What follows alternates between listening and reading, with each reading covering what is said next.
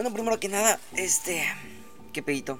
Buenas noches y yo soy Víctor y bienvenidos a otro episodio más. Y esperamos a que pase el chingo. Ay, de verdad. A ver.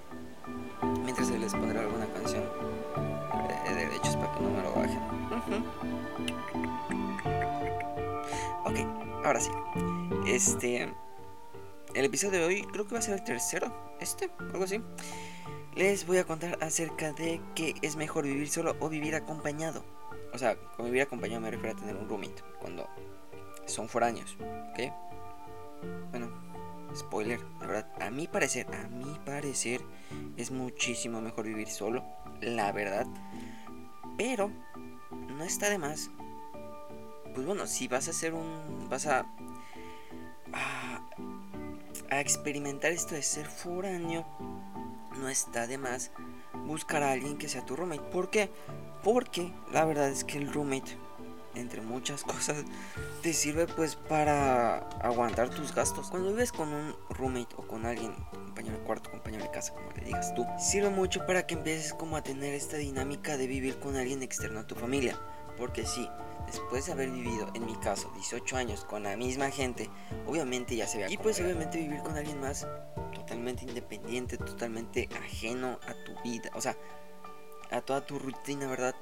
Pues sí te cambia un poco. ¿Por qué? Porque tienes que ser igual un poco más responsable, vaya, o sea, tienes que sí cuidar tus cosas.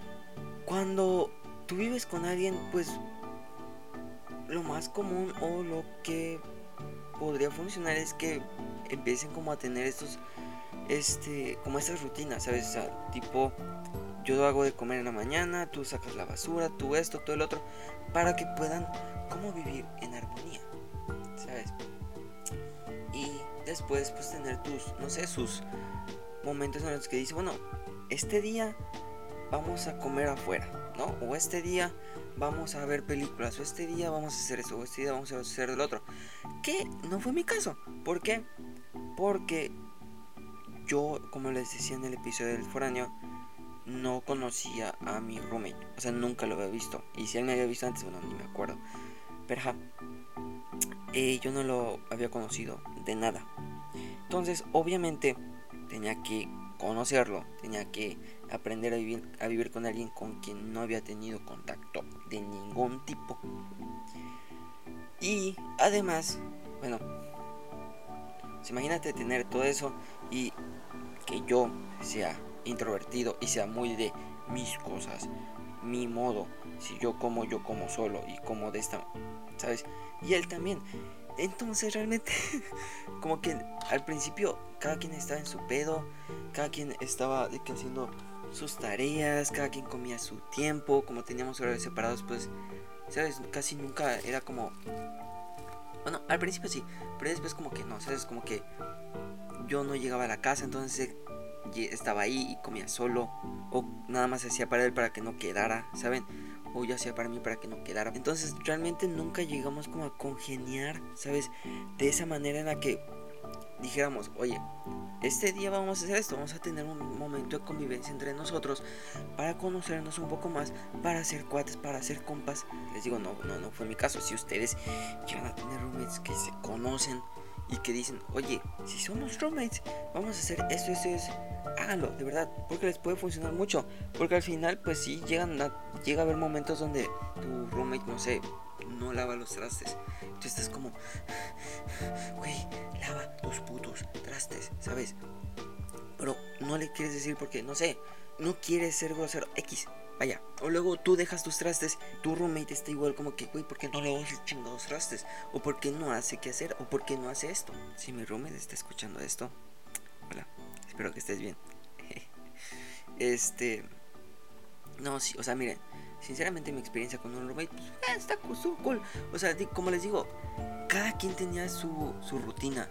O sea, les digo, yo soy muy introvertido, yo soy muy de mi espacio, de mi tiempo, de todo. Entonces, yo muchas veces, él estaba en el cuarto y yo comía solo. Porque me acostumbré a comer solo. Y no le hablaba no porque no quisiera comer con él, ni, ni porque me cayera mal, ni nada, no, sino porque yo me sentía más cómodo comiendo solo. Luego, obviamente, o sea, cuando comíamos juntos, pues sí, o sea, medio hablábamos y todo. Después de eso, por cosas de la vida, terminé viviendo solo en un departamento más pequeño. Antes viviendo en una casa grande.